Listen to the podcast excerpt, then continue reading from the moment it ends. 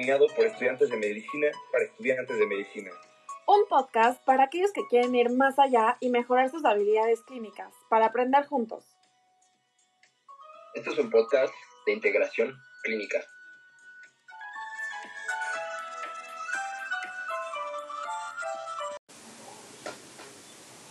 Hola amigos, bienvenidos al primer episodio de un podcast de integración clínica. Yo soy José Ángel Aguirre. Yo soy David Arredondo. Y yo soy Sofía Ávila, y estaremos con ustedes estos minutitos. Antes de comenzar, queremos aprovechar la oportunidad para agradecerle a la Facultad Mexicana de Medicina de la Universidad La Salle y a la doctora Nayeli López por su ayuda y acompañamiento para la creación de este podcast.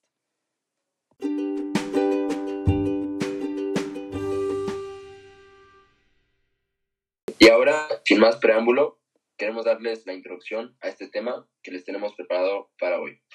Los componentes de la historia clínica y elementos de la exploración física general. Así es, David. Estamos muy emocionados por este tema, y no solo porque es nuestro primer episodio, sino porque este tema es la base para el desarrollo de habilidades clínicas. Se dice que un buen clínico fue primero un buen básico, y no solo nos referimos a las materias básicas como farmacología, anatomía, fisiología o micro. Se refiere a que tener bases sólidas, que en este caso saber cuáles son y en qué consiste cada uno de los elementos de la historia clínica, y por supuesto la exploración física, ¿no? Porque solamente así podremos aplicar de una manera efectiva y poder dar un diagnóstico certero, tanto en casos clínicos como en nuestras clases, como en pacientes futuros en el hospital.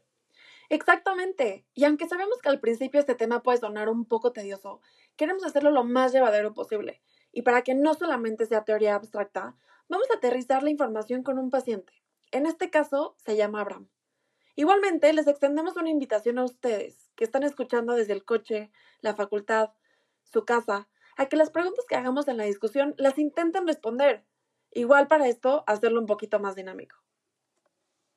Cualquier duda que tengan, nos las escriben en los comentarios y se, y se las responderemos lo más pronto posible para que no se queden con alguna duda.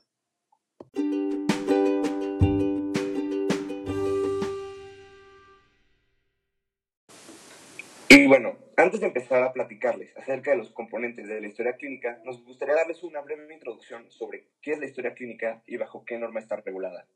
Según la Organización Mundial de la Salud, la historia clínica es un documento o instrumento escrito en el que consta en forma metódica, ordenada y detallada la narración de todos los sucesos acaecidos y comprobaciones realizadas por el médico o el equipo médico durante la asistencia de un paciente en un establecimiento, ya sea público o privado, desde su ingreso hasta el momento de su egreso, por alta o por muerte.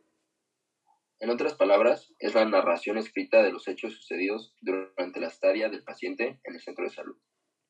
La historia clínica va dentro del expediente clínico, que es un documento que está regulado por la norma oficial 004 SSA 3 del 2012. En esta norma establecen los criterios, objetivos, funciones y obligaciones del expediente clínico en México, tanto para el personal del área de salud como para los establecimientos prestadores de servicio de atención médica. Muy bien. Ahora, ya que sabemos lo básico sobre la historia clínica, adentrémonos un poquito más a sus elementos. Basándonos en lo dictaminado por la NOM, la información de la historia clínica deberá contener los siguientes apartados respetando este mismo orden. Número 1. Interrogatorio, el cual incluye las fichas de identificación. Número 2. Antecedentes heredofamiliares. Número 3. Antecedentes personales no patológicos. Número 4. Antecedentes personales patológicos. Número 5. Padecimiento actual del paciente. Número 6. Interrogatorio por aparatos y sistemas. Número 7. Exploración física. Número 8. Resultados previos y actuales de estudios de laboratorio, gabinete y otros. Número 9. Diagnóstico o problemas clínicos. Número 10. El pronóstico. Y por último, número 11. Indicación terapéutica. Exactamente. Y como no queremos que esto se quede en un montón de palabras al aire, haremos una pequeña simulación para que todos los conceptos se entiendan muchísimo mejor. Empecemos con el interrogatorio. Los primeros datos que obtendremos formarán la ficha de identificación, donde se le preguntará al paciente. ¿Nombre? Me llamo Abraham. ¿Edad? Tengo 19 años. ¿Género? Masculino. Lugar y fecha de nacimiento, por favor. Nací en Teconapan, Guerrero. ¿Profesión u ocupación? Actualmente soy agricultor. ¿Estado civil?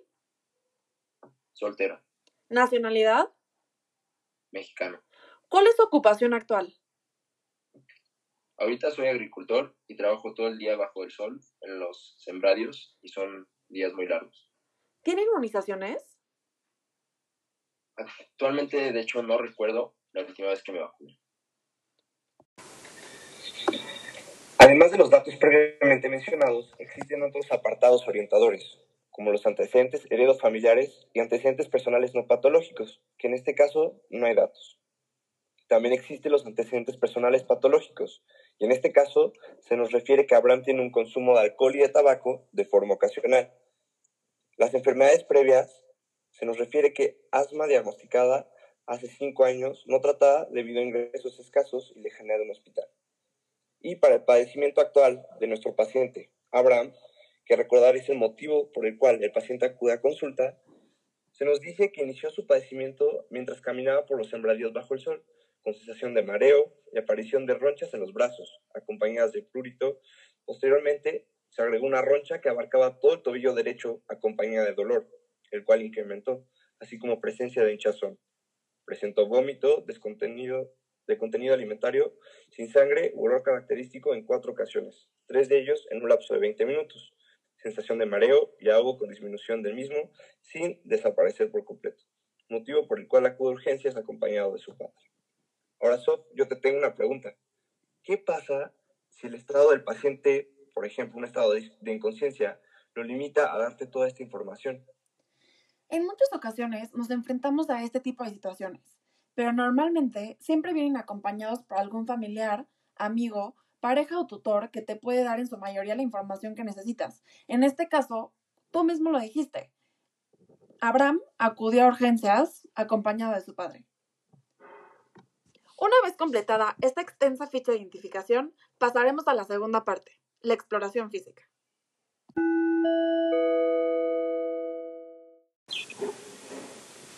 Ok, ahora la expresión física simplemente va a ser un proceso aplicado de un médico en consulta para ver si el paciente tiene algún problema de salud que le está afectando. Los elementos que debe de contener una correcta expresión física van a ser los siguientes. Primero empezamos con el hábitus externo, Luego vamos a anotar los signos vitales del paciente y por último vamos a indicar datos indicativos sobre la anatomía del paciente. Por ejemplo, sobre su cabeza, cuello, tórax, abdomen, sus extremidades superiores e inferiores y por último los genitales. Muy bien, y ahora con esta información regresémonos un poco a nuestro paciente Abraham. Él llegó a nuestro consultorio con un peso de 70 kilogramos, una talla de 1.65 metros, un índice de masa corporal de 25 kilogramos sobre metro cuadrado. Su frecuencia cardíaca fue de 105 latidos por minuto, su frecuencia respiratoria de 26 respiraciones por minuto, su temperatura de 36.8 centígrados, su tensión arterial de 90 sobre 60 milímetros de mercurio y una saturación de oxígeno del 94%. ¿Qué opinamos de estos signos vitales? ¿Nos dicen algo? ¿Qué piensan? Claro que nos dicen algo, sobre Todos los signos vitales siempre son datos orientadores hacia el estado de nuestro paciente. Por ejemplo, en el caso de Abraham, tiene elevada la frecuencia respiratoria y la frecuencia cardíaca y tiene baja la tensión arterial. Entonces, esta modificación de los signos vitales podemos atribuírsela directamente a los signos de dificultad respiratoria que está presentando Abraham. Ah, buen punto, Agui, pero no necesariamente puede deberse a la dificultad respiratoria.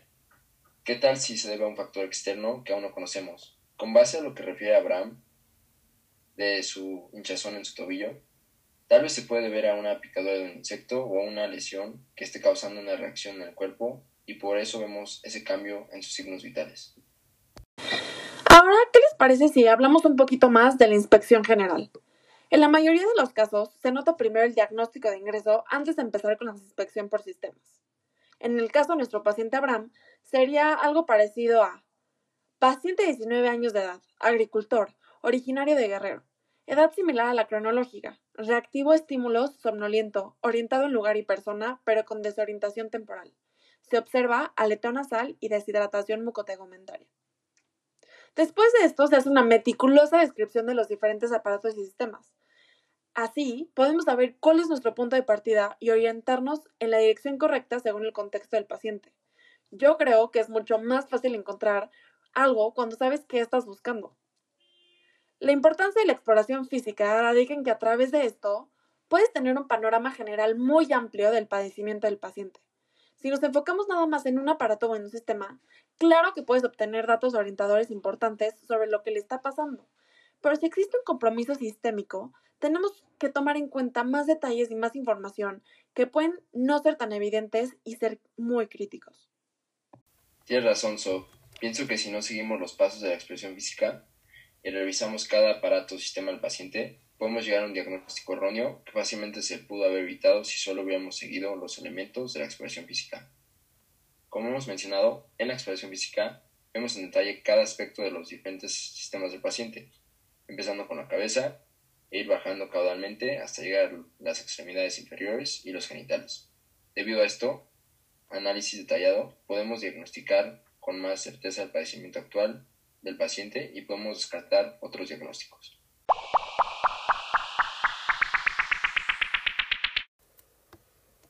Este episodio ya está llegando a su fin, por lo que haremos un pequeño resumen de lo que hemos platicado a lo largo de este podcast.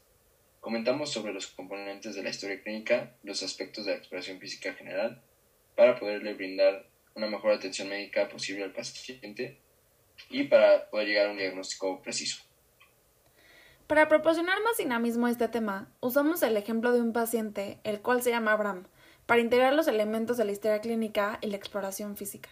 Gracias a todo esto podemos concluir que la importancia de la historia clínica radica en que esa información es muy útil ya que nos permite conocer más a fondo al paciente, generar diagnósticos diferenciales y al final de cuentas orientarnos a un diagnóstico certero para después desarrollar un tratamiento efectivo. Y no solo la historia clínica, también vimos la gran importancia que tiene la exploración física, porque gracias a ella podemos no solo determinar el padecimiento del paciente, sino podemos desarrollar de mejor manera una relación médico-paciente, la cual es de suma importancia para un abordaje más efectivo y más humano. No lo pudiste haber dicho mejor, David. Tienes toda la razón. Al final de cuentas, estos elementos son de suma importancia y es algo que vamos a implementar y vamos a aplicar en nuestra vida diaria como médicos. Entonces yo creo que es un tema que se debió de haber hablado desde antes y haberlo integrado desde antes también.